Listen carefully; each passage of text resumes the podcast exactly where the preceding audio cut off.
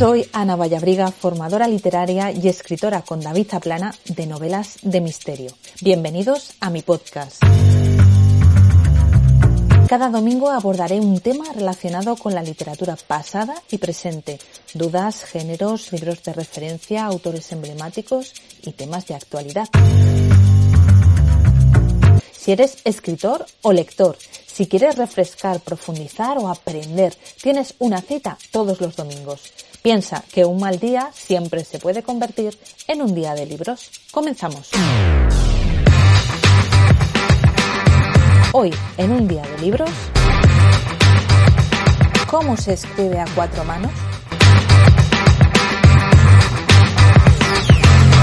Cuando David Zaplana y yo participamos en algunas mesas redondas o nos hacen entrevistas, la pregunta que más interés suscita es cómo nos las arreglamos para escribir una novela a cuatro manos.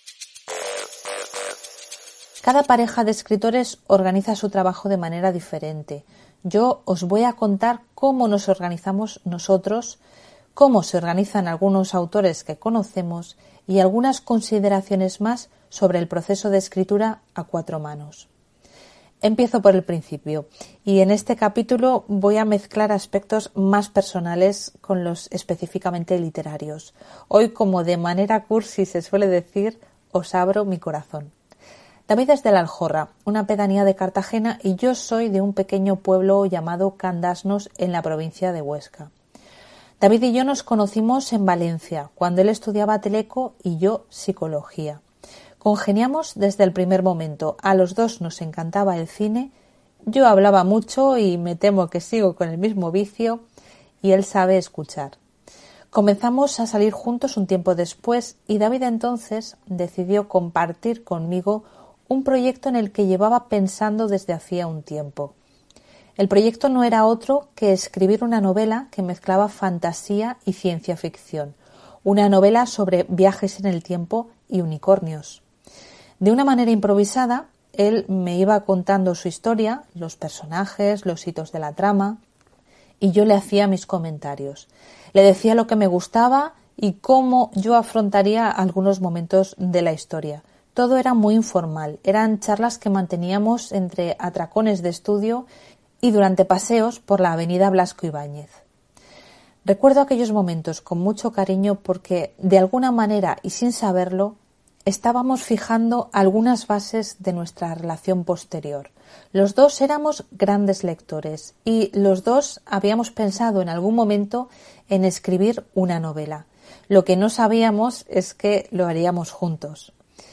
Esta primera obra se tituló Cruzados en el tiempo y la autopublicamos en Amazon años después de haberla escrito. Pero la experiencia fue tan gratificante, a pesar de que no encontráramos editorial en ese momento para publicar la obra, que decidimos repetir.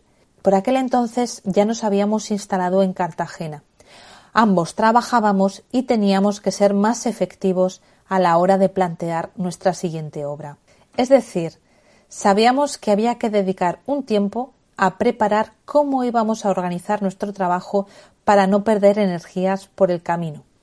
En nuestro caso, llegamos a la conclusión de que eh, nuestro proceso de elaboración de una obra pasaba por varias fases. La primera y más larga es la de la tormenta de ideas. Aquí nos podemos pasar varios meses, perfectamente varios meses, hablando sobre lo que queremos tratar.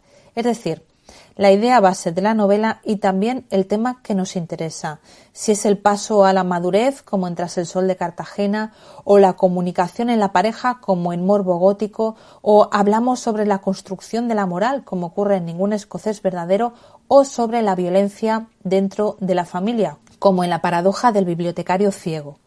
Por supuesto, esta fase de tormenta de ideas incluye mucha documentación. Nos ponemos a leer libros sobre el tema como locos. Recuerdo que para documentarnos sobre la censura en el arte, cuando preparábamos Ningún escocés verdadero, estuvimos leyendo libros de arte y entrevistándonos con expertos en el tema.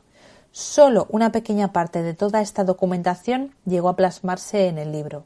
En esta parte también hablamos sobre quiénes van a ser los protagonistas de la historia y cuál va a ser la trama general.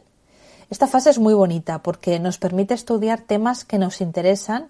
Normalmente procuramos escribir sobre cosas de las que no tenemos mucha idea, pero sobre las que nos gustaría aprender. Es como si estuviéramos en el colegio haciendo esto que está ahora tan de moda, lo del aprendizaje por proyectos. Después viene la parte más dura, la de estructurar la historia. En este momento ya tenemos un montón de documentación, los personajes creados y la idea general de la historia. En este momento yo siempre tengo los dedos inquietos, es como que necesito empezar a teclear, pero claro, primero tenemos que estructurar la historia. Dicen que hay escritores de brújula y escritores de mapa. Los de brújula son aquellos que tienen una idea más o menos clara del final de la historia y de algunos de los hitos por los que tiene que pasar el personaje, pero dejan a la improvisación el resto. Nosotros somos obviamente escritores de mapa, es decir, tenemos toda la historia estructurada antes de comenzar a escribir la primera palabra.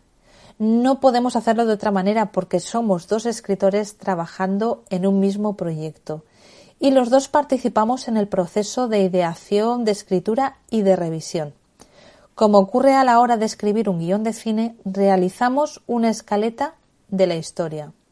Se trata de un esqueleto en el que vamos estableciendo lo que ocurre en cada uno de los capítulos.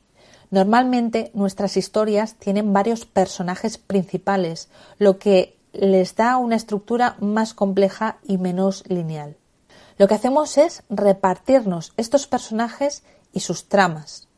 Con el esqueleto de la historia ya configurado, cosa que nos puede llevar también varios meses de pensar, finalmente comienza la tercera fase, la de escritura en sí. Esta tiene poco misterio y se basa fundamentalmente en la constancia. Finalmente llega la cuarta fase, la de revisión.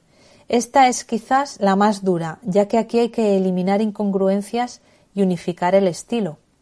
Aquí es donde solemos tener más problemas entre nosotros, eh, muchas veces porque no estamos de acuerdo en cómo se ha planteado una escena o en cómo se ha resuelto una situación.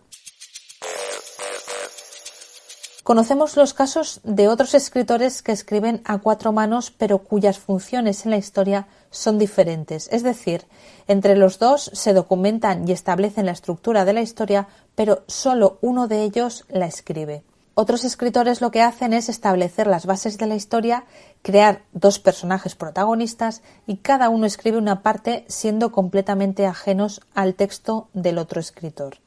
En nuestro caso, llevamos a cabo todo el proceso juntos, pero para poder hacerlo así es necesario tener una relación de mucha confianza y conocerse muy bien. Por eso, cuando alguien nos pide consejo para escribir a cuatro manos, yo solo puedo dar uno, que es dejar el ego a un lado y aprender a escuchar al otro.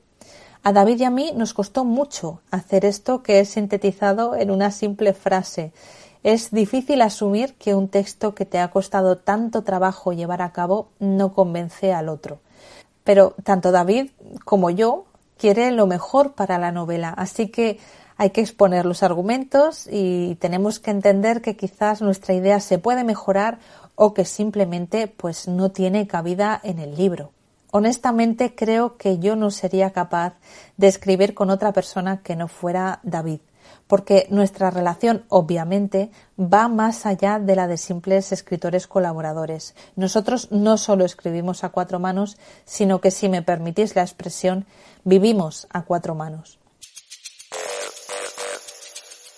Entiendo que la curiosidad sobre cómo se puede escribir a cuatro manos nace de la idea de que la creación literaria es una respuesta a la necesidad intrínseca del escritor de expresar o compartir su mundo interior con el resto de los mortales.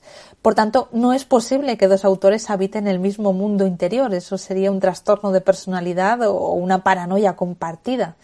Con esta premisa podemos llegar a dos conclusiones que las obras que escribimos David y yo no son literatura o que uno escribe y ambos firmamos. Nos llegaron a preguntar una vez si nuestro método literario de escritura consistía en que uno dictaba y el otro apuntaba. En otras artes es diferente. Nadie espera que una película sea creada por un único artista, aunque puedan darse casos. Para que una producción cinematográfica llegue a su fin, son necesarios muchos artistas trabajando juntos. Y no solo dos, el equipo está formado por uno o varios guionistas, uno o varios directores, uno o varios actores, es decir, un equipo de artistas y de técnicos que comparten su visión sobre la obra y hacen sus aportaciones a la misma. Todo ello, eso sí, coordinado por él o los directores. También encontramos colaboraciones en otro tipo de artes. Muchos escultores, pintores, fotógrafos, bailarines, performers trabajan juntos para dar forma a una obra artística. Y vuelvo a la literatura. Cada escritor tiene su respuesta de por qué escribe. Algunos simplemente escriben para expresarse, estos son los menos.